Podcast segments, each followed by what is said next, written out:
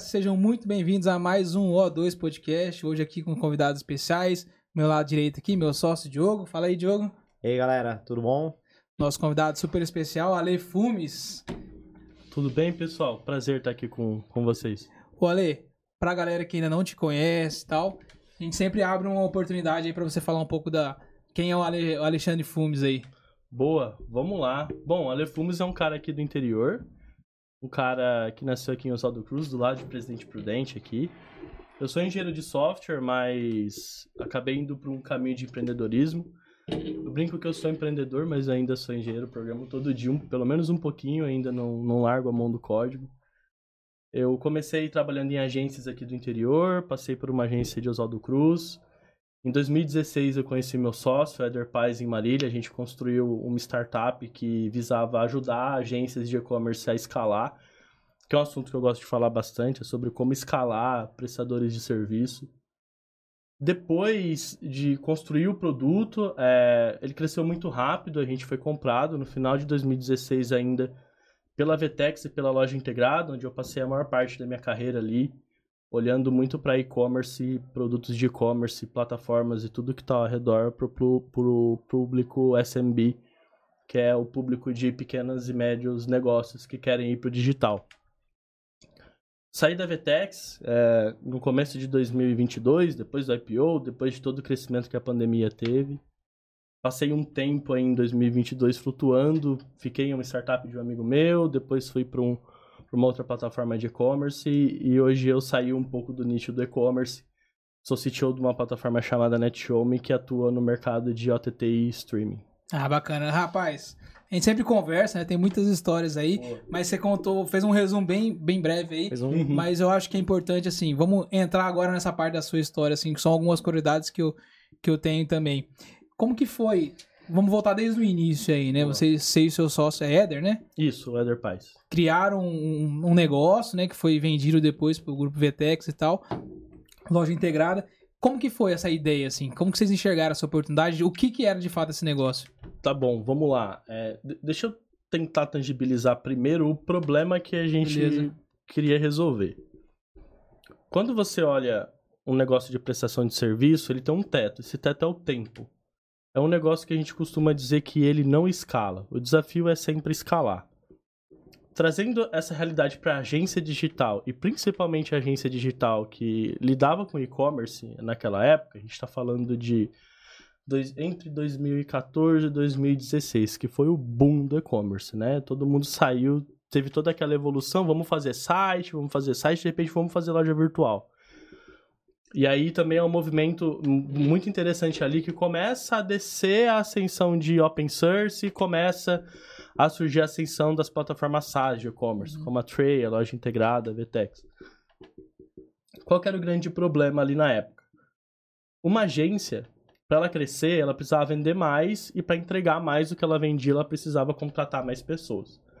Aqui no interior é, é, é bem, é bem fácil de enxergar isso, porque Aqui tem pouco prédio, a maioria dos escritórios são casas. Então as agências dos anos passados elas mudavam para casas maiores, uhum. porque elas tinham que contratar mais Sim. pessoas, mais vendedores e mais espaço, precisar de casa mais maior. Espaço. Pô, isso vai parar onde, né? A galera vai por isso.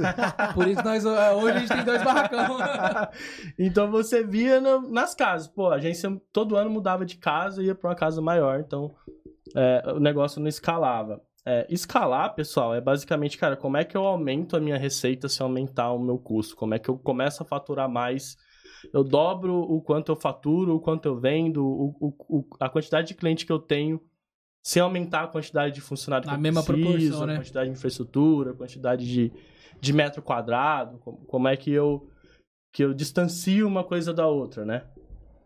E, e voltando para o cenário de agência de e-commerce, era muito difícil você vender um layout. Porque era caro, você tinha que ir lá, fazer um layout personalizado, o cliente ia aprovar isso, você ia levar 3, 4, 5 meses para implantar esse layout para o lojista. Para a agência era caro, então ela tinha que cobrar caro. A confecção disso era muito demorada, demorava muito tempo, ocupava designer, front-end, programador. E o cliente tinha que esperar muito e pagar muito caro. É, um layout naquela época custava 50, 60 mil reais para uma VTEX. Se a gente olhasse para o mercado americano, norte-americano mais especificamente, a gente já via alguns movimentos que tentavam simplificar isso, como o Temiforce, algumas uhum. plataformas assim que, você comprava uma coisa mais pronta, mais com código mais avançado, mas ainda assim você tinha o trabalho de ter que instalar isso na sua plataforma manualmente.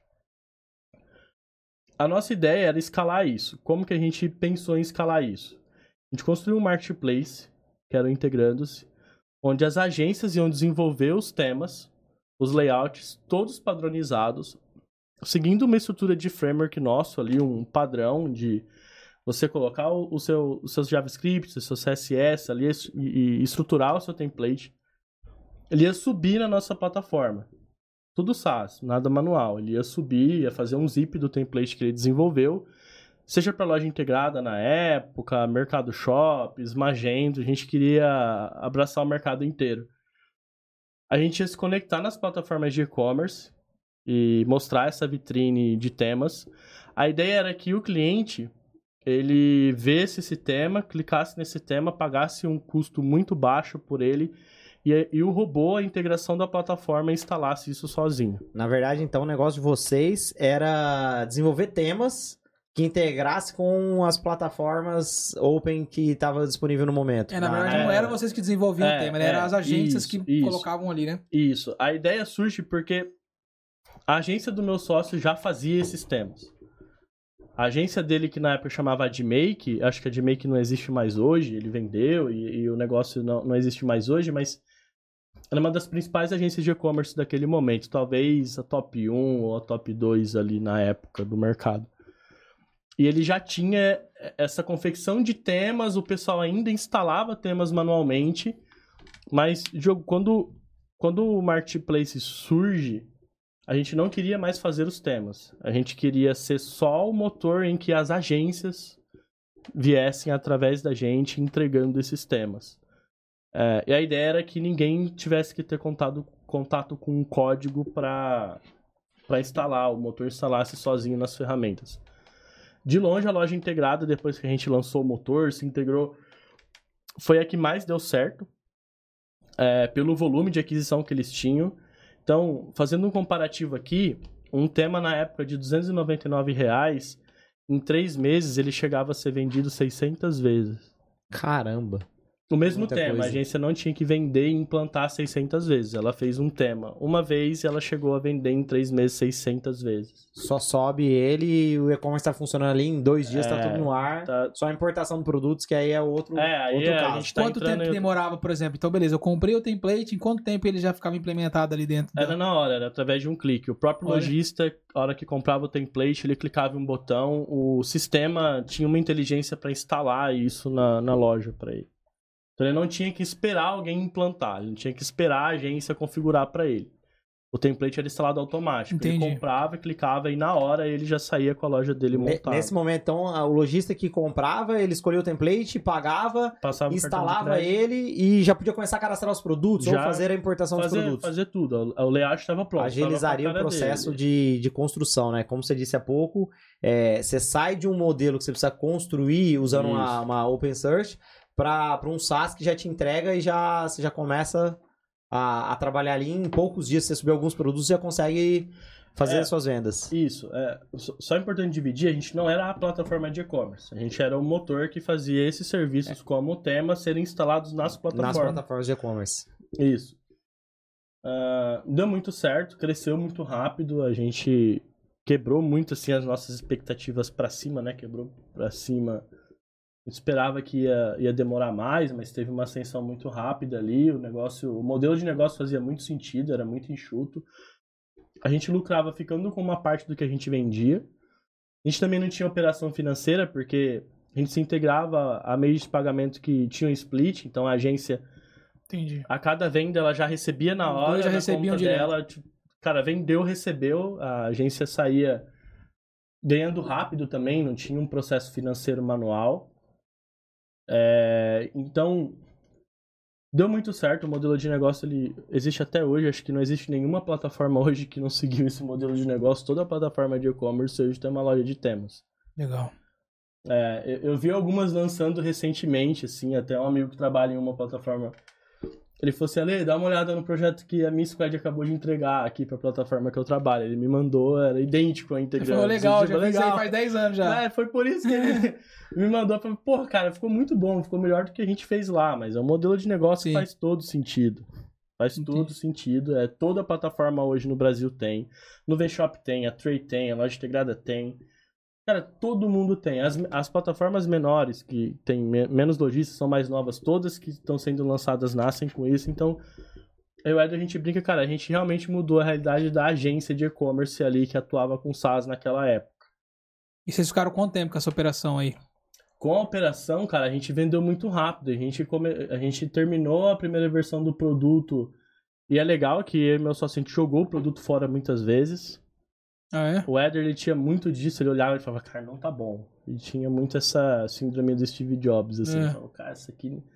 Pô, mas a gente terminou, tá funcionando aqui, ó. Não, cara, vamos jogar fora que não ficou legal. Vamos implementar diferente. Joga fora, não tá bom. E aí a gente jogava fora e reescrevia boa parte da plataforma tudo de novo. É, a gente fez isso algumas vezes até lançar. Mas a gente ficou nessa operação, cara, aí o Eder, a gente começou ela em Marília, sozinho. Basicamente, a agência do Éder financiava o nosso desenvolvimento, ela pagava um salário para mim, para a gente conseguir entregar. A gente entregou em 2016. Virando 2016 para 2017, a gente vendeu para a Vtex. A gente ficou dentro da Vtex em São Paulo tocando essa operação até 2018. Ô, louco. A gente ficou até o começo de 2018 tocando a operação. Em 2017, a gente cresceu, cara, a gente aumentou em cinco vezes mais ou menos o faturamento ali. Depois de dentro da empresa, se integrar mais aos produtos, o faturamento cresceu bastante ainda. A gente brinca, nossa, se tivesse esperado, tinha vendido mais caro. Com certeza. cresceu, mais, cresceu bem rápido ali. Em poucos meses a gente saiu, cara, faturava ali 25 mil recorrente, aí foi para 30, em janeiro já foi para 50, aí em junho já tava 90, no final do ano já tava 250, então, tipo foi dando uns saltos bem grandes, assim. Acho que hoje já tá num, num platô, mas olhando para a plataforma, cara, não é, é difícil falar de número, assim, do que essa ferramenta, do que esse modelo de negócio de construir esse marketplace representa, porque ele impacta em outros números do SaaS. Sim. Então a gente, depois de estar lá dentro, de cruzar os dados da, com os dados do e-commerce, a gente vê que quem tem layout assina o SaaS melhor, porque o lojista tem um senso de pertencimento ali, ele vê que a loja tem a cara dele. Quem tem um layout profissional converte mais, então ter o layout faz ele vender mais. Quanto mais o lojista vende, mais a plataforma ganha, porque ela ganha muita parte, a maior parte do modelo de negócio está baseada na venda que o lojista faz, então é um negócio que não mudou só a realidade da agência, mudou também a realidade das plataformas. Das plataformas, é, né? Impactou elas muito nos números das plataformas. Se adaptar esse novo modelo, né? De ter o é. template, o cara escolher e fazer acontecer, isso, né? Isso. É legal.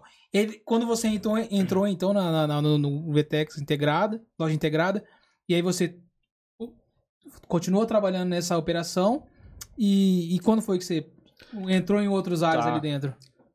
Olha, deixa.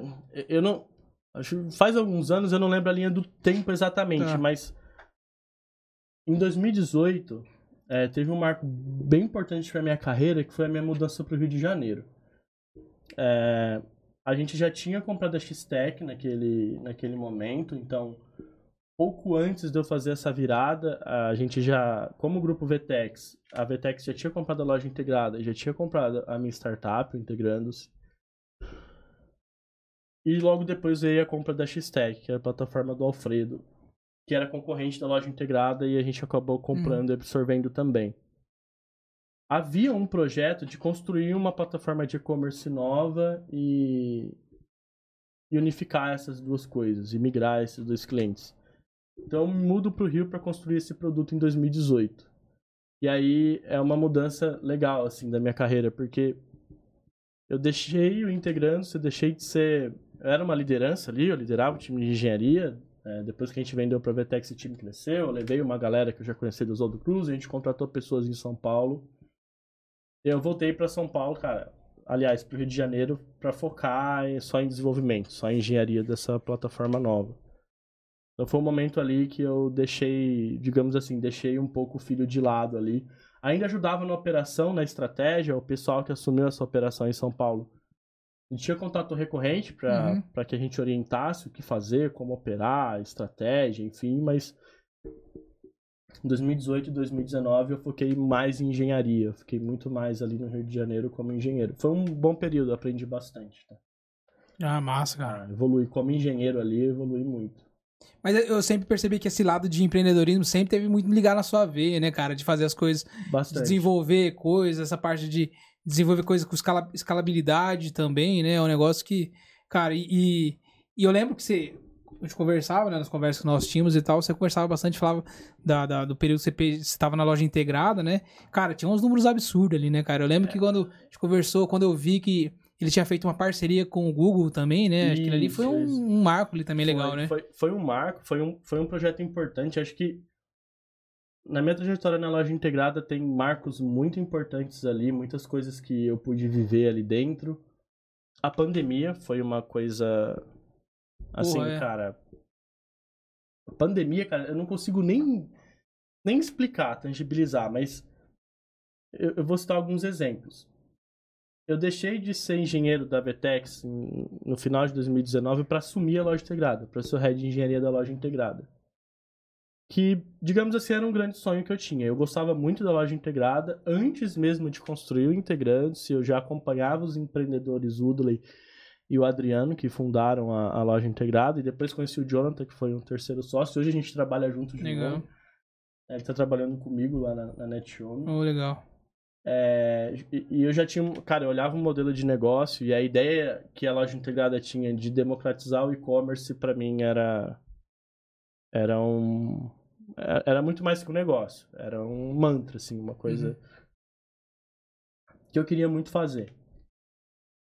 E no final de 2019 eu assumi como head de engenharia da loja integrada. E aí pouco tempo depois veio a pandemia. O que, que significou a pandemia para o digital?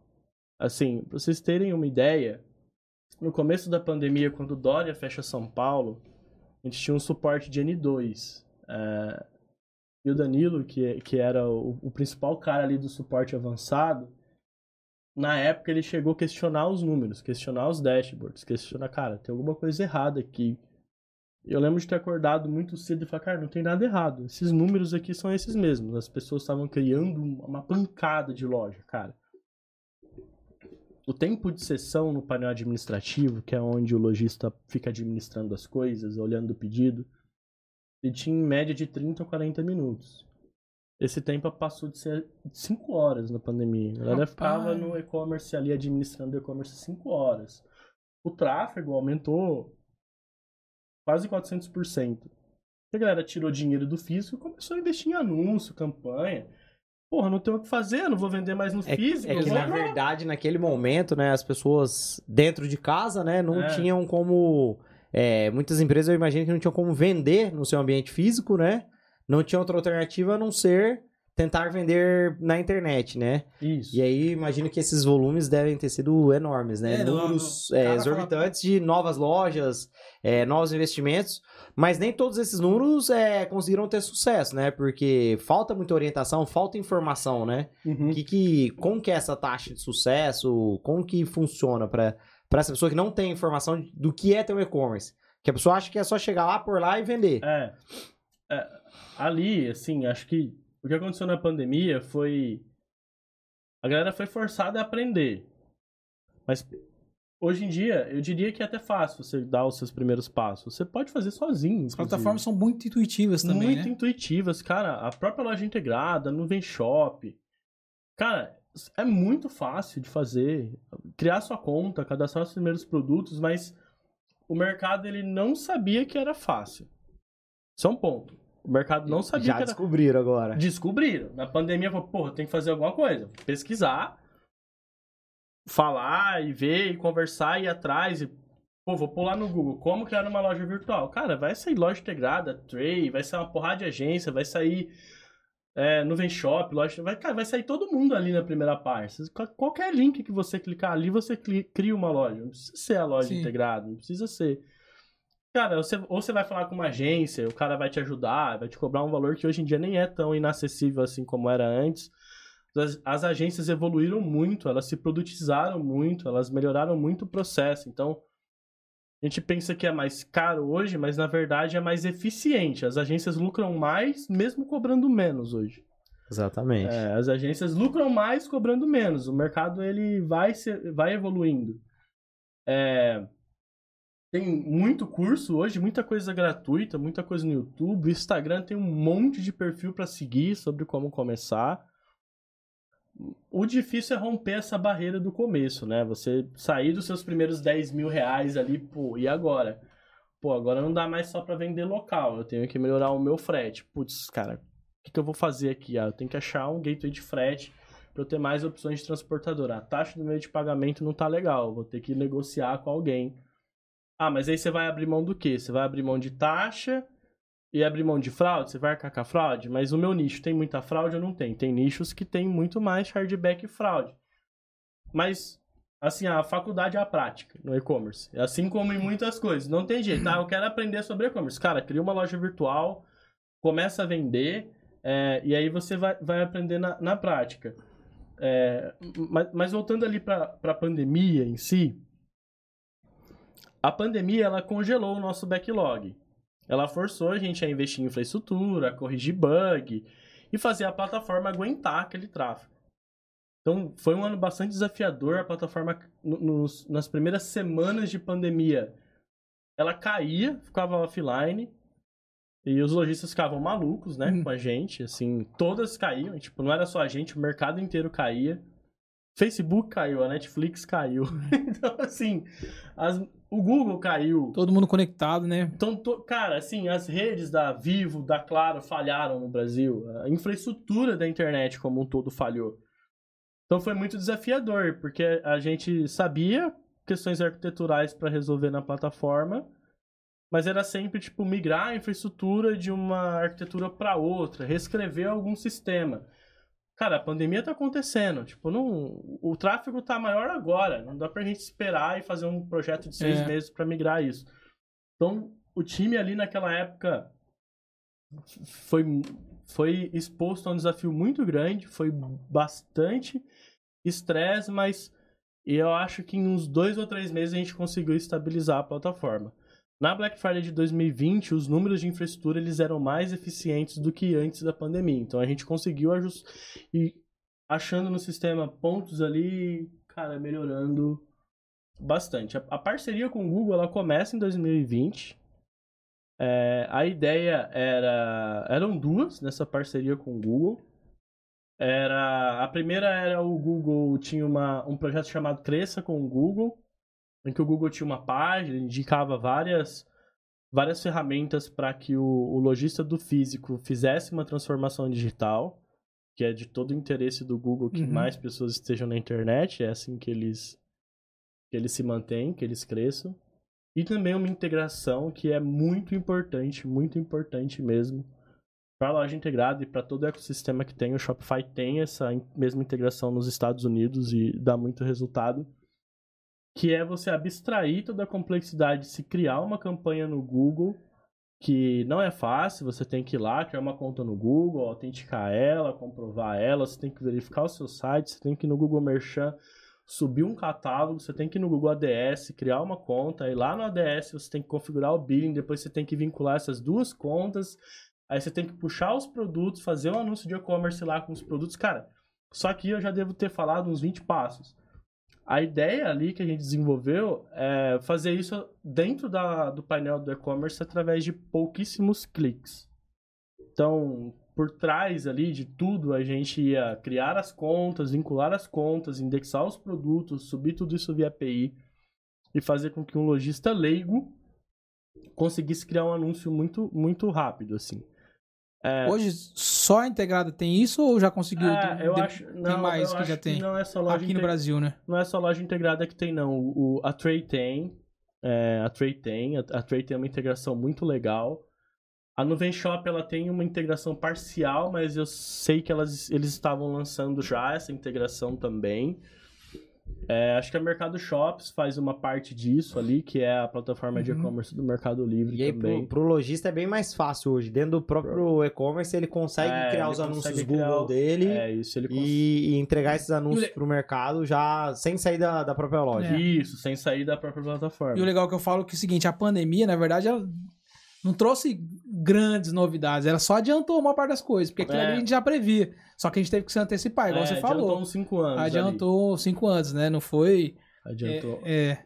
E, e, e, ainda com essa parceria do Google, a gente teve um, um ponto que foi bem marcante assim para mim, é que essa página que a gente chamava de Cresça com o Google, foi feita uma campanha onde tinha um link abaixo do Search Engine. Então tá ali a página de busca, o campo de busca do Google.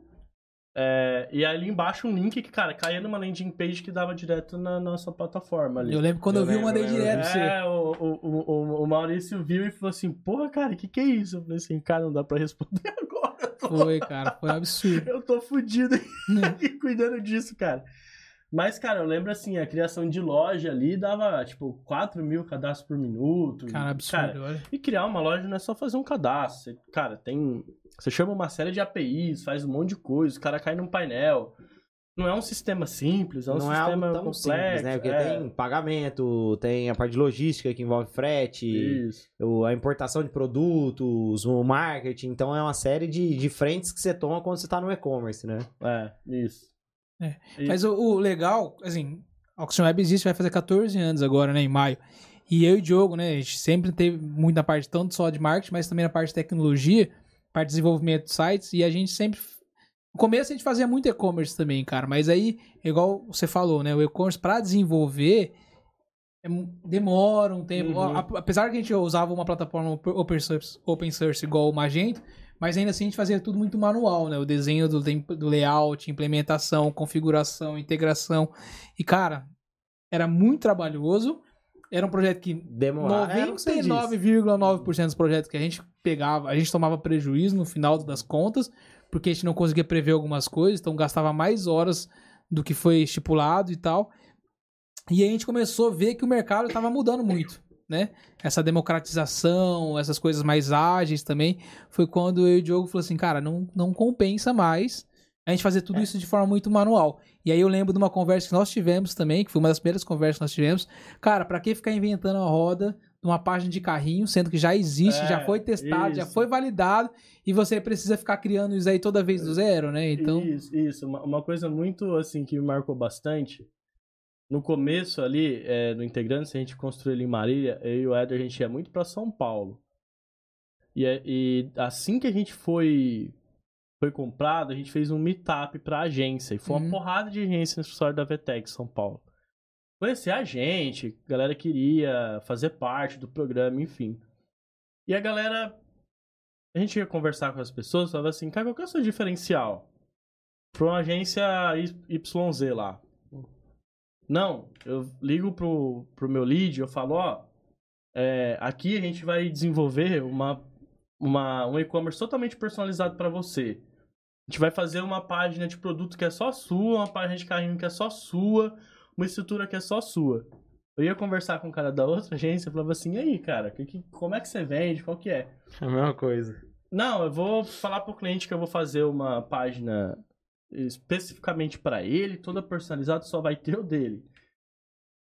E, e eu falei, cara, mas quantos e-commerce você já fez? Não, eu já fiz mais de 300 e-commerce. E aí eu falava pro outro, quantos e-commerce você já fez? Não, eu fiz mais de 100 e-commerce. Eu falei assim, cara, desses 300 que você fez, 300 personalizados, qual que é a página de produto que é melhor? É dos 300? Porque se são 300, cada um é diferente um do outro, deve ter uma que converte mais. Ah, a melhor que eu fiz foi pra esse site de game aqui. Tá bom, cara, para de vender personalizado, só vende essa.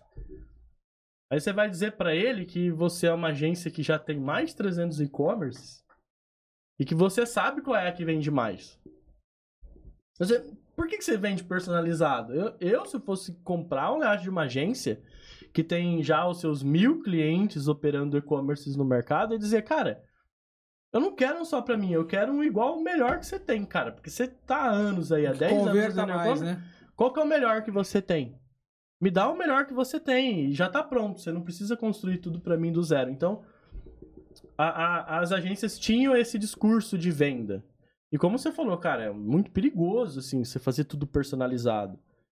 Porque, cara, imagina você sentar na mesa com uma empresa que tem uns três ou quatro pessoas ali representando e você tá tentando personalizar e idealizar uma coisa que elas gostem. Assim, você vai interar muito naquilo até até ficar no gosto das pessoas. As pessoas não sabem o que é melhor para a experiência do usuário.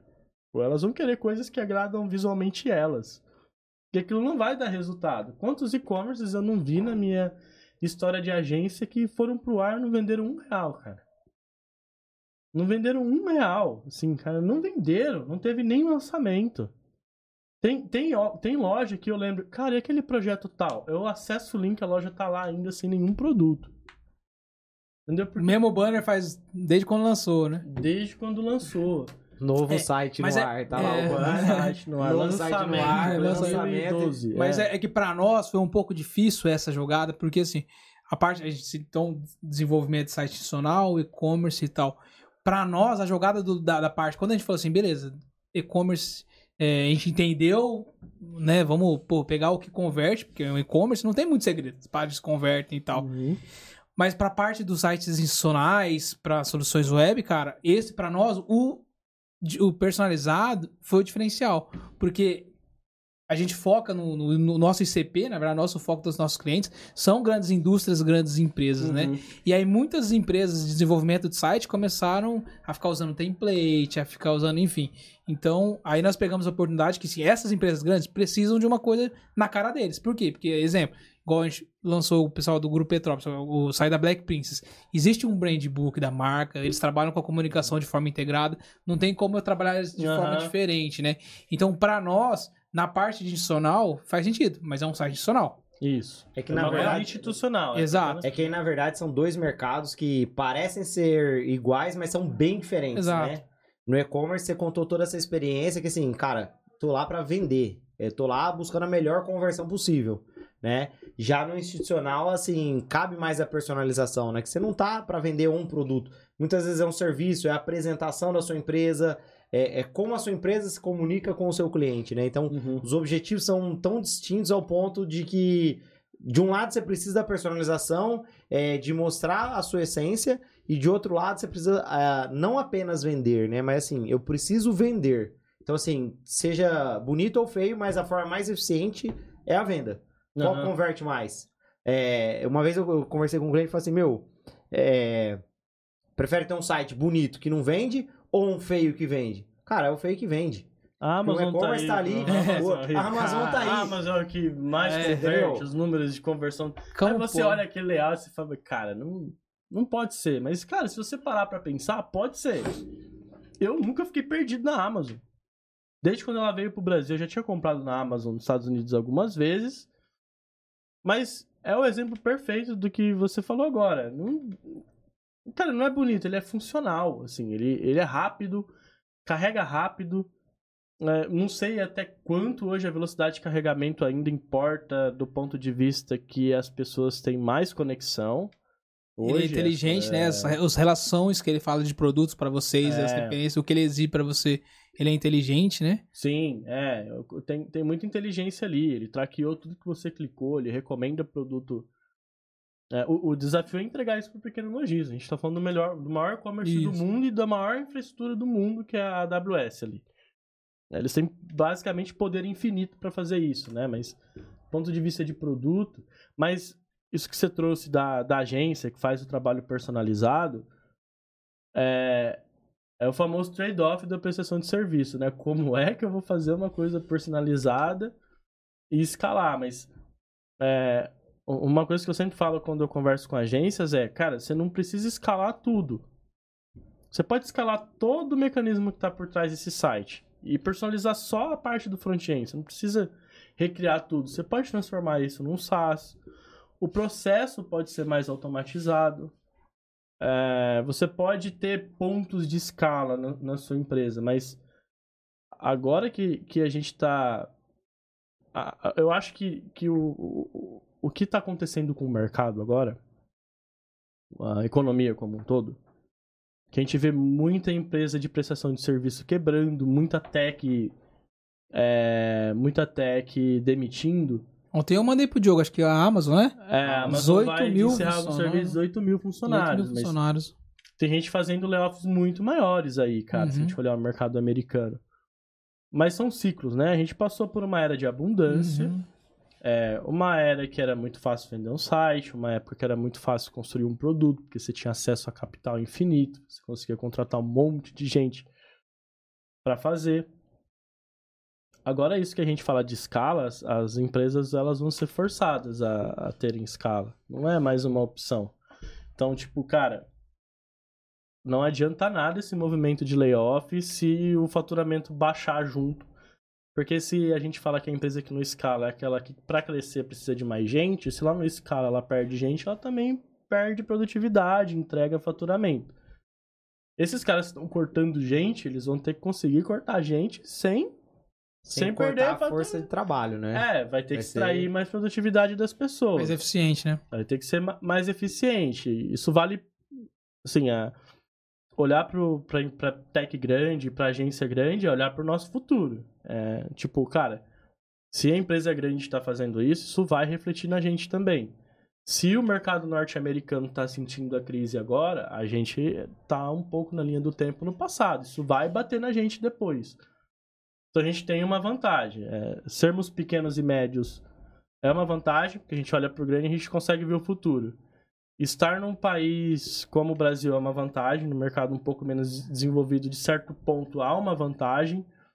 Entre tantas desvantagens, há uma desvantagem é. que você olha para o futuro, você consegue ver o que deu certo, ver o que deu errado em economias mais antigas que a gente, não necessariamente maiores ou menores, mas mais antigas. Você consegue olhar aqui para o nosso continente aqui, mais para baixo aqui, e olhar um monte de gente mais velha que o Brasil que fez um monte de cagada, um monte de empresa que fale, cara, há uma quantidade tão grande de informação nas empresas que não existem mais, em plataformas de e-commerce que não existem mais, em agências do Brasil que não existem mais.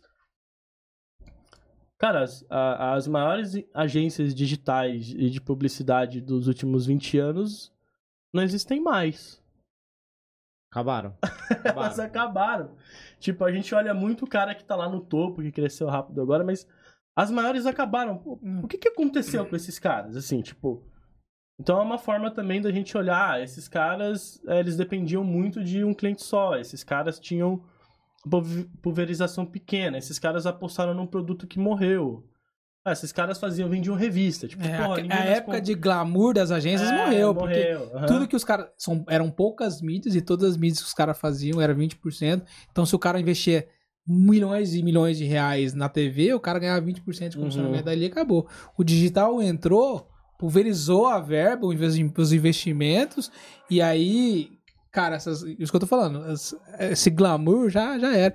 Tem aquele seriado que tinha na Netflix lá, que era o Mad Men, eu acho, uhum. não sei o uhum. quê. Cara, os caras faziam reunião comendo é, é, lago, la, é, caviar, os caras tomando uísque, então, tipo assim, quem dera, né? E o mal a gente tá aqui com salgadinho eu, eu Acho, eu acho que esse mercado de agência de publicidade, ele mudou muito com, com a era digital, e aquelas agências que elas não conseguiram evoluir, se digitalizar, é, o digitalizar não é só pegar uma conta de Facebook e cuidar dela, do Instagram e cuidar dela, mas é ter conhecimento no que tá fazendo.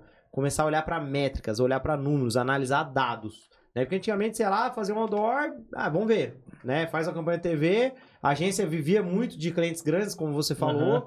vivia muito do BV, que é essa comissão, uhum. e, e boa, deu resultado, boa, né? E você parte para uma era onde os investimentos mudam de direção, caem para um meio digital, onde você consegue analisar métricas. Olha, tem mais homens do que mulheres vendo o meu produto. As pessoas estão mais nesse bairro do que naquele bairro. Elas vêm mais de manhã do que à noite. Você começa a ter números que você tem que mudar estratégias. Você pode ser mais eficiente. E a, e a agência que não conseguiu acompanhar isso, não conseguiu evoluir morreu. nesse sentido, ela morreu. É. E aí é o ponto onde a gente, assim, por ser mais novo, por já nascer digital, a uhum. gente sempre pensou muito nisso, né? Analisar dados, analisar números, né? É, a vantagem que a gente teve foi realmente já ter nascido do digital, né? E, é. e, o mais difícil de tudo isso também é que as, as universidades, as faculdades, elas não conseguiram se atualizar de forma tão rápida igual o digital, a tecnologia veio, né? Então, Até hoje, né? Muito é, do é, pessoal que trabalha aqui conosco acaba entrando no mercado, a gente tá tendo que treinar ou eles né, no dia a dia, enfim. Então é difícil mesmo, cara. As coisas aconteceram de uma forma muito Hoje rápida. o grande desafio que a gente encontra como agência digital é a formação. Porque a faculdade não consegue entregar o profissional é, na mesma velocidade que o mercado se movimenta. Então o profissional chega aqui ele não tem o conhecimento esperado para estar tá pronto amanhã. Então ele vem se, sendo formado dentro da agência. Logicamente que é uma cultura interna nossa de cobrar a certificação, o conhecimento, de cada vez mais ter isso uhum. aí na, na ponta da língua, porque assim, a mudança é constante nesse mercado e se você não mudar, vai vai para essa estatística aí, ó, a agência que, que ficou no tempo. O Ale, então você contando toda essa parte, e quando foi o momento que você falou, cara, vou mudar de áreas, é. assim, vou para um né? Eu imagino que você. Quanto tempo você ficou nessa operação no, no, no, no, no, na, no BTX? Na, na, acho que eu tô no mundo do e-commerce antes, porque antes de construir integrando-se a, a, agência que eu trabalhei em Oswaldo Cruz, a gente já tava no movimento de só fazer e-commerce. Na época, a gente implantava um open source chamado OpenCart. A gente já estava indo para o Magento também. E também come começamos a pegar algumas alguns open source para fazer. De vez em quando aparecia uma plataforma que chamava i7. Uhum, aparecia eu... um pouco de loja integrada pra gente fazer. A gente chegou aí lá na Vtex fazer a certificação em 2012 para começar a pegar alguns clientes da Vtex e implantar. Então, mas no e-commerce, cara, eu acho que eu fiquei ao todo são acho que ao todo são oito anos. Oito anos. Quando você falou cansei. É, cara, não, não, cansei. Eu ainda gosto muito de e-commerce, tá? Assim, não é bem cansar. É. É, até a gente vai falar um pouco do que eu tô fazendo agora e como isso pode se conectar ao e-commerce e, e, muita coisa que a gente vai fazer esse ano vai se conectar ao e-commerce. Mas ele é um mercado que, na minha visão, ele tá entrando num platô. Ele tá chegando em um ponto que ele tá entrando em um platô. Acho que o, ainda não, não, não vai ter uma disrupção muito grande ainda nos próximos anos, acho que vai demorar um pouco. É, acho que as plataformas que existem hoje elas estão elas estão numa órbita de resolver em torno de um mesmo problema que elas têm que resolver e já faz alguns anos que elas têm que resolver esse problema então imagina que a grande maioria dos CNPJs do, do Brasil eles não estão online ainda isso é uma, um dado importante. Então, é, se a gente olha do ponto de vista de concorrência entre plataformas de e-commerce, agências de e-commerce, você pegar uma agência e olhar para o lado, olhar outra agência que é sua concorrente, e você fizer um movimento ousado e conseguir migrar toda a base do seu concorrente, você malemar dobra a sua. Entende que ainda uhum. o, a massa de quem está digitalizado é muito pequena? Tem muito mercado a grande massa de pessoas ainda é quem não se digitalizou, que ainda não foi para o mercado. E aí tem umas complexidades para resolver. Logística no Brasil é difícil pra caramba, cara. A gente é um país continental, é difícil. Fiscal é difícil. Então a gente tem empresas que ajudam a resolver o fiscal com integração, a gente tem RPs bem baratos. A gente tem empresas como, por exemplo, a NFIO, que tem toda uma plataforma que você se integra lá e emite nota em qualquer estado. É, mas ainda isso tudo não está muito bem orquestrado. É, como é que você vai digitalizar o pequeno? Como é que você vai pegar o pequeno, que não tem conhecimento, não está no digital, e dar uma plataforma para ele que ele vai conseguir se digitalizar com ela?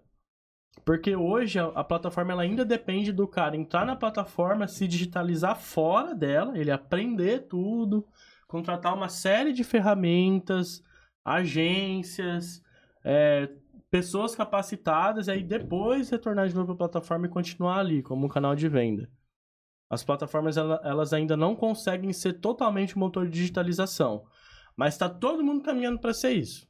Se olhar a Trace, olhar a loja integrada, se olhar no Shop, está todo mundo caminhando para ser on-stop shop, para ser esse modelo. Uh, vejo a loja integrada muito, muito e a Nuvem Shop também ali em, no, em paralelo ali, uh, como concorrentes, a loja integrada e a Nuvem Shop como concorrentes muito bons nessa entrada. Vejo a Tray muito boa, uh, não sei se muito boa na entrada, mas muito boa depois que o lojista está ali dentro. Então um ecossistema muito forte na local web, né? Eles são muito fortes ali. Então é um ecossistema muito completo ali de parceiras. Eu não sei se ainda está totalmente integrado. Mas em que ponto, assim, que, que, eu, que eu senti que eu não, não devia estar tá mais no e-commerce? Esse ano, eu cheguei a trabalhar um período na Nuvem Shop. É, eu conheço o pessoal de lá, já conhecia desde o começo do Integrantes, se olhava com, com olhar de concorrente, acompanhava muito. Gostava muito da cultura deles, ainda gosto. Conheci muita gente lá. Tive o prazer de trabalhar lá por, por alguns meses, mais recentemente. É, mas ainda assim, o meu sentimento é, é, que ainda era o mesmo problema. O mesmo problema que eu estava resolvendo na loja integrada. É o mesmo problema que a Nuvem Shop tem que resolver. Alguns, umas já resolveram, outra, outras não. Falando com amigos que eu tenho dentro de outras plataformas, ainda assim também é o mesmo problema. E eu já queria fazer algo diferente, cara. Assim, 2021 eu parei um tempo, fiquei pensando, cara, será que eu deveria empreender? Será que eu deveria tentar construir uma ferramenta? E aí eu sempre era tendencioso a ir pro e-commerce. O cara, vou fazer uma plataforma que vai resolver o problema XPTO no e-commerce. Caraca, e-commerce de novo, tipo. Entendi. É, não, é normal, né? Porque você vai falar, o que, que você mais tá tem aqui, conhecimento? A gente tá ali, aqui né? uma hora falando de e-commerce, é. entendeu? Não tem como. É, eu tô na NetShowme agora e todo cliente eu chamo de lojista, cara. Você acredita? Eu chamo é. os clientes de lojista. Toda vez eu tô em reunião, não, mas a gente tem que fazer isso pro lojista. Porra, não é lojista. Nosso cliente nem sempre é um lojista, é outro tipo de cliente. Mas eu já tinha vontade de empreender em um lugar diferente, cara. E acho que eu fiz coisas boas com integrantes, ajudei muita agência. Na loja integrada, eu sou muito feliz de ter conseguido ajudar muito lojista. Acho que eu quero ajudar um outro nicho agora, entendeu? Entendi. E como funciona esse negócio? Como que ele é para quem não conhece? Tá bom. O é, que, é... que ele faz? Tá bom. Hoje eu sou CTO e sócio da NetShowme. É... A NetShowme é uma plataforma de streaming. Ela oferece soluções SaaS de streaming. Ela também tem um, um que a gente chama de OTT, trazendo para um exemplo muito fácil para todo mundo entender, pensa se você quer ter uma Netflix corporativa, com tudo aquilo que a Netflix oferece. É uma assinatura, um catálogo organizado de conteúdo, toda a hospedagem de vídeo. Se... Um app também? Um app também, um aplicativo para Smart TV, aplicativo para celular, focado em conteúdo. A NetShowme ela é uma plataforma de OTT streaming muito parecida com o que é uma Netflix, para empresas contratarem e montarem a sua própria Netflix. A gente foca muito em cliente corporativo, a gente tem muito cliente de treinamento, a gente tem muito cliente de base educacional, então, por exemplo, a, a OMI é um cliente nosso, que é um RP gigantesco, ela tem toda uma base de formação de empreendedor, de contador, então todo esse conteúdo é organizado dentro de uma OTT nossa. Além desse produto, a gente tem um produto de streaming, é, se você quer fazer uma live, um evento ao vivo privado, em um link privado, e corporações, bancos, laboratórios exigem isso, eles precisam fazer privado, eles não podem ir lá no YouTube, eles não podem ir lá numa rede social e fazer isso. É, então a gente também tem esse produto e os dois são integrados. Então, se você tem uma plataforma onde você está gerenciando a sua audiência, a sua OTT, a sua Netflix corporativa, e você tem o nosso produto de live, você consegue transmitir um dentro do outro. É, então é esse set de conteúdo. É o, totalmente o nicho de streaming, cara, que tá que tá crescendo. Tá super em alta, né, cara? Tá a gente vê muito no Brasil. É, você é. viu lá, o, o, o, acompanha o Gaules, né? O Gaules, ele. Cara, brasileiro que transmite o NBA uhum. stream ao vivo. É, Parceiro do Ronaldo. Transmitiu a Major lá do, do CS. Casimiro. Casimiro, Casimiro agora, que transmitiu, cara, dividiu a audiência com a Globo, né, cara? E é, teve números o, absurdos. Esse, esse, é um número absurdo, cara. Do, a, a, o que aconteceu nessa Copa do Mundo, assim, é um marco que traz todo mundo para esse mercado. Mas ainda assim também é um mercado de transformação digital. E, e foi isso que me, me encantou em ir para lá. É, eu já vim ajudando eles como advisor, eu faço assim, eu gosto muito de me aproximar de empreendedores, ajudar. É, atualmente eu sou advisor de outra empresa, que, que é uma empresa que, que quer resolver os processos financeiros de forma automatizada para o PME, então eu gosto de pegar esses desafios e falar, deixa eu me aproximar Tem do founder. Tem uns problemas aqui, se você quiser ajudar a gente. É, deixa eu me aproximar do founder, cara, e tentar ajudar. É, acho que há uma vantagem em ser engenheiro. Engenheiro de formação de, de software ou qualquer outro aspecto que, que envolva engenharia, seja civil ou, ou matemática, enfim, a gente é treinado a, a estruturar esses problemas e resolver. É, então contrata engenheiros para posições que não são de engenharia, isso dá muito certo, tá? assim, é, eu nunca vi um engenheiro com, com hard skills de engenheiro e software e soft skills de gestão que não desempenhassem bem em qualquer função. A Vetex, ela era muito assim, a Mariana colocava um engenheiro em vendas, colocava um engenheiro em marketing, colocava um engenheiro e a galera fazia coisas absurdas. Legal, isso é, é muito bacana. É, mas, mas eu já estava ajudando eles como advisor, comecei a me apaixonar pela empresa, pelo nicho, pelo mercado, pelo que ele pode ser. É, e eu quero muito fazer com, com que essa plataforma, essa transformação digital através do conteúdo, ela, ela tenha o mesmo movimento no Brasil que teve no e-commerce. E, e, acho que tem, tem muita coisa que está levando a gente para que o conteúdo deixe de ser estático. Acho que é um movimento aqui com o Instagram, TikTok, essa nova geração. Essa geração de, que está sendo entrando na maioridade agora, pessoal apelida as gerações, eu nem sei mais o nome dessa geração agora, não sei nem o nome da minha. De que ano que você é? 93. C é Z, eu acho já. Então, é, eu não sei o, qual é a letra do alfabeto, o apelido dessa geração, mas essa galera não consome conteúdo estático. Essa galera não lê e-mail, essa galera não lê texto, não acessa, não acessa notícia em texto. Conteúdo não é mais estático. Tem uma. Aí, igual eu tinha citado antes do e-commerce. Ah, você vai sair do e-commerce? Cara, não sei, porque agora tem um negócio chamado live commerce, que é. a gente na empresa tá olhando. Cara, você já viu os números disso? Oh, cara, são. Existe uma taxa de conversão absurda se falando de live commerce. É impressionante, os números são disruptivos.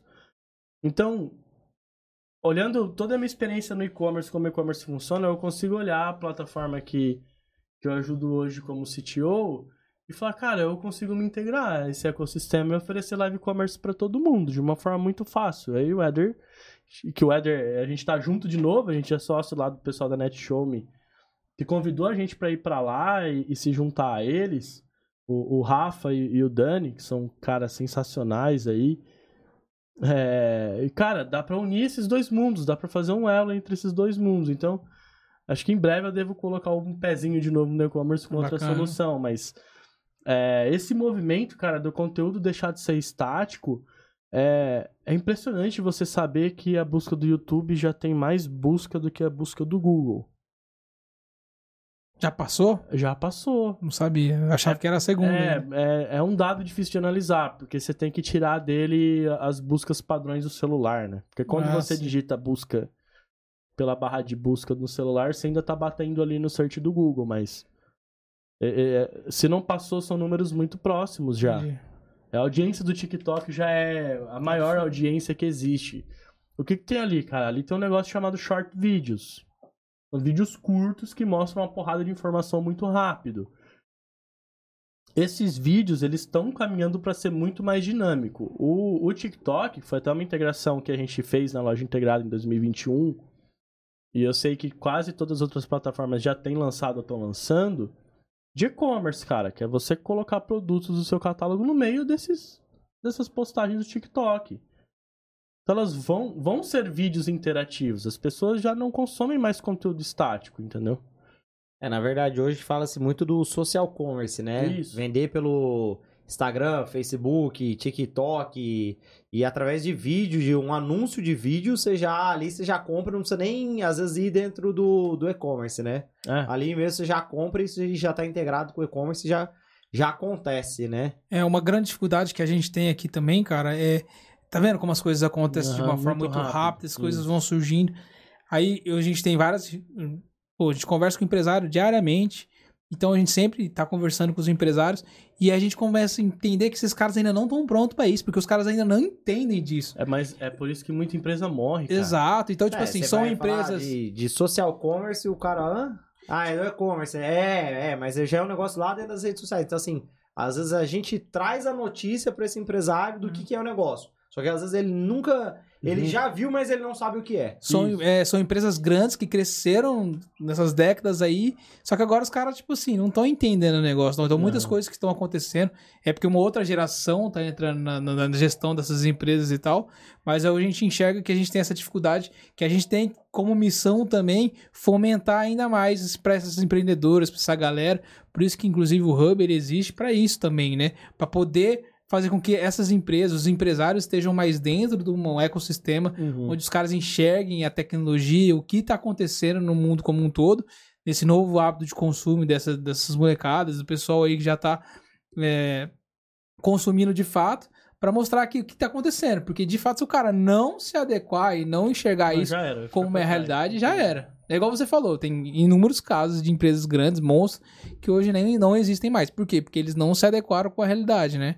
É, então... o, o, o, streaming na pandemia aconteceu algo muito parecido com o e-commerce. Eu não tinha ainda contato com, com o pessoal da NetShowme na pandemia, mas agora dentro da empresa, olhando os números do passado, o pico que a plataforma teve é muito parecido com o pico do e-commerce. É natural que esse movimento ele abaixe agora, que, que as pessoas voltaram para o físico, mas rompeu fronteiras, agora é híbrido. Uhum, com certeza. Agora é híbrido. Agora você vai fazer um evento cara, não dá mais para você fazer um evento com a limitação geográfica. Imagina a gente vai fazer um evento aqui em Presidente Prudente, a gente tem, tem um espaço, sei lá, um salão para 100 pessoas. Do ponto de vista de negócio, a gente pode ter um segundo ingresso onde a gente transmite esse evento online. Os grandes eventos estão fazendo isso agora, não, né? Não tem nenhum que não está fazendo. É, e as pessoas não, não conheciam a, a tecnologia para se fazer isso. Elas não sabiam é, a, antes da pandemia que existem empresas como a NetShowme que oferecem todo o SaaS que é necessário, todo o software, todo o produto, cara, e de uma forma muito simples para que você construa essa transmissão online, para que você rentabilize o seu conteúdo. Tem empresas com estratégias muito legais, que elas têm as suas OTTs ali com a gente, suas plataformas de conteúdo, onde a porta de entrada não necessariamente é uma assinatura, é só um formulário, elas capturam leads para vender o, o, software, vender a prestação de serviço por ali. Vira uma fonte de captação baseada em conteúdo, baseado em vídeo, baseado em learning, baseado em conhecimento. Eu ofereço uma formação gratuita para contadores e, cara, toda a formação gratuita que eu ofereço para contadores, nesse exemplo que eu estou trazendo, é ensinando uma plataforma contábil que eu tenho. Esse cara ele vai sair formado do meu treinamento que é gratuito mas ele vai sair formado no meu produto. Todo cliente que ele atender a partir de agora é com o produto que eu ensinei. Eu ensinei gratuito, usando uma plataforma de conteúdo, mas ao, ao final dessa jornada esse cara está vendendo o meu produto, entendeu? Bacana. Então, é, é uma estratégia muito interessante. Muito usada já no mercado norte-americano, tem bastante opção de, de empresas fazendo isso. É uma estratégia de conteúdo que já é bem difundida lá. E ela vem crescendo bastante no Brasil agora, cara. Não. Cara, o que a gente conversando aqui, né? É, e o legal de tudo, assim.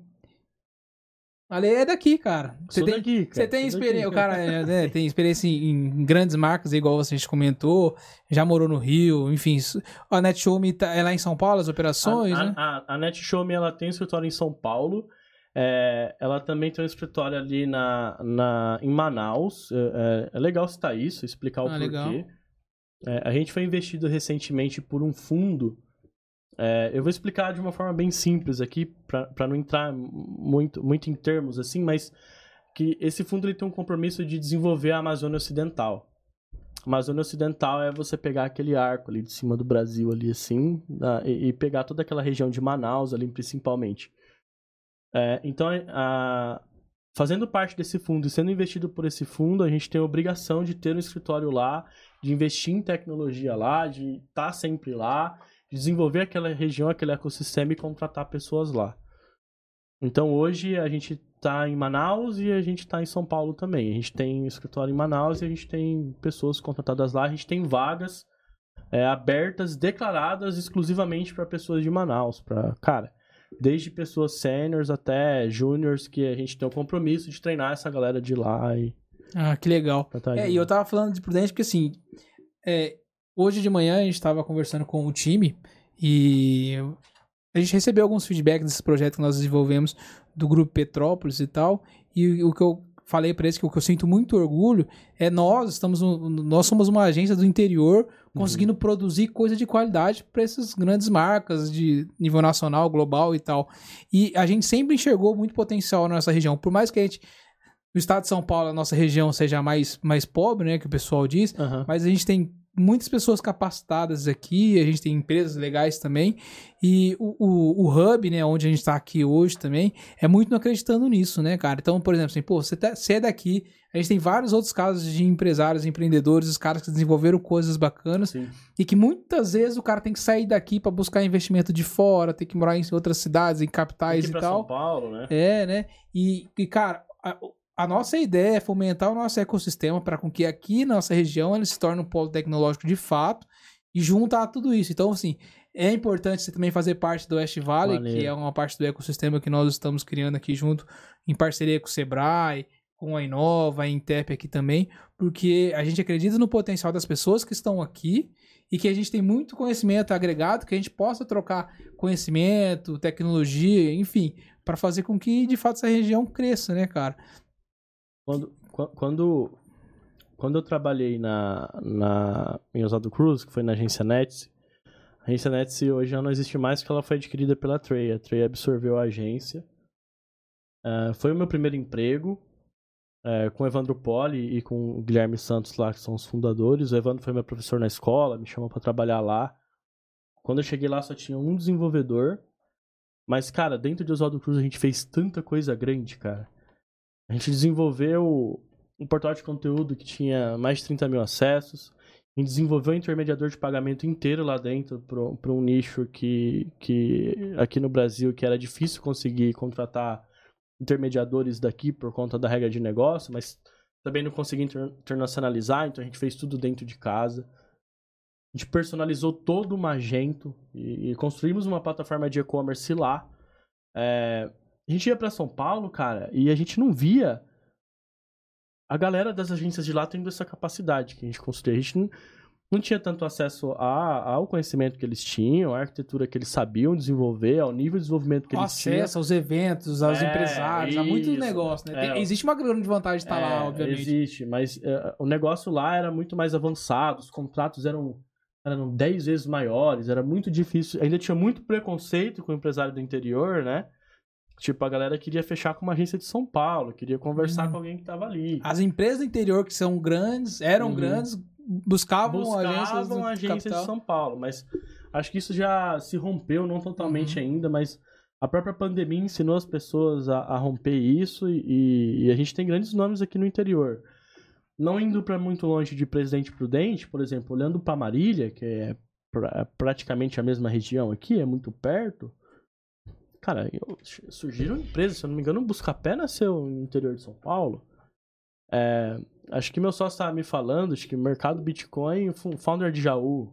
O logo não fazia ideia também. Então, cara, tem muita gente forte aqui. Tem um cara em Adamantina, que eu esqueci o nome dele, eu ainda não conheço, mas tá na minha lista de pessoas descendo por conhecer, que é engenheiro do Google. Então, a gente tem muita gente boa aqui. O que a gente não tem, o que a gente não tinha ainda é, é isso que vocês estão construindo aqui, cara. Um lugar para juntar essa galera, entendeu? Exato. Porque... porque essa galera vai embora e não se conhece. Acaba não conectando esses pontos, né? Isso. E uma das ideias nossa nesse empreendimento do Hub é conectar esses pontos, né? Conectar o mercado, fortalecer o que a gente tem na nossa região, né? Porque às vezes vai embora por falta de. Não é falta de opção, falta de conexão. Isso. Né? E acho que se a gente é. conseguir trazer essa conexão, a gente pode contribuir bastante com, com esse nosso mercado local aqui. É, e o podcast também ele surgiu por isso, né? A gente tem várias reuniões que são legais, que muita gente poderia aprender alguma coisa ou ter algum uhum. insight com tudo isso, e fica só entre nós, né? Então, se a gente tem a possibilidade de compartilhar com mais pessoas, para ouvir um pouco das histórias, das experiências, das oportunidades que você enxergou também, é, é legal. Então, é, o nosso propósito é isso: é conseguir compartilhar conhecimentos e falar sobre tecnologia, de coisa que é uma coisa que nós, a gente gosta muito, é, para as pessoas, né? A gente está pô, tá, tá trabalhando muito para com que isso aconteça. Isso é uma coisa que a gente tem é, eu, como eu, missão. Eu, particularmente, quando eu saí de São Paulo, eu mudei para o Rio. Dentro do escritório da Vertex, eu tinha um contato com muita gente muito experiente ali dentro, mas era limitado ao escritório da Vetex. Em São Paulo, é, o escritório da Vetex em São Paulo era na Faria Lima. E eu morei ali naquela região. Eu ia para evento quase todo dia, cara. Ou se eu não fosse para evento, tinha alguém de algum parceiro, de algum meio de pagamento, de alguma coisa dentro do escritório para conversar. E, e, cara, eu fiz muito negócio ali. Eu tive muita oportunidade de ganhar uma grana, de aprender coisa nova pela relação. Por essa troca que não existia aqui. É, mas não é necessariamente São Paulo que faz ter essa troca, são os ambientes, né? São os escritórios, os locais. A e galera também... vai porque tem gente lá. Entendeu? Exatamente, é. assim, igual eu falei, muita gente sai daqui pra ir pra lá porque o cara não tá pra brincadeira. O cara é. quer falar, quer fazer conexões. Uhum. Então o happy hour lá não é só pro cara se divertir, é pro cara fazer negócios, Negócio, né? fazer Sim. network, né? Então é uma coisa que a gente quer desenvolver muito isso também, cara. Mas legal, pô, muito bacana ouvir sua história também. Acho que é, a gente precisa conversar mais algumas Boa. coisas aqui na agência uhum. também. a gente está passando por umas disrupturas, a gente está querendo fazer umas mudanças grandes de, do nosso modelo de negócio mesmo, acreditando muito no que é, o novo hábito do consumo vem mudando de forma tão rápida que a gente precisa se adequar também e, e fazer com que os nossos clientes também entendam tudo isso também, porque não é fácil você mudar e, e você o seu cliente não entender o que o, o que está fazendo, né? Então é, vamos trocar uma ideia depois aí também. Maneiro. Pra você ajudar a gente também. Eu, quero, eu tô sentindo falta disso. Eu, eu tô trabalhando home office é, desde o começo da pandemia. A NetShow ela é, ela é home office por padrão. A gente tem engenheiros espalhados ali por, pelo Brasil inteiro. A gente tem galera em Natal, a gente tem galera em Goiás, a gente tem galera em Minas, a gente tem galera no interior de São Paulo. É, e por mais que a gente tenha muita conexão online Uh, eu sinto bastante falta de vir aqui, trocar uma ideia com alguém, com, com outro empresário e, e, oxigenar a cabeça, cara. Tipo, ouvir, cara, às vezes é tão legal você ouvir outro problema, tipo, você falar de um problema que, que você tem no seu negócio, mas você ouvir outro. E, e até problemas do passado, como que aquela pessoa resolveu um problema, um desafio, cara. É, essa conexão, ter um ambiente como esse que vocês estão construindo aqui, um hub de inovação, é Acho que para desenvolver a região é bem importante. É, eu falei para você, vem para cá, senta aí, trabalha aí, tem toda a infraestrutura que você precisa e o mais legal, cara, é que a gente aqui tem empresário todo, toda hora, Maneiro. cara. E, a gente entrando, saindo com problemas, soluções, ideias.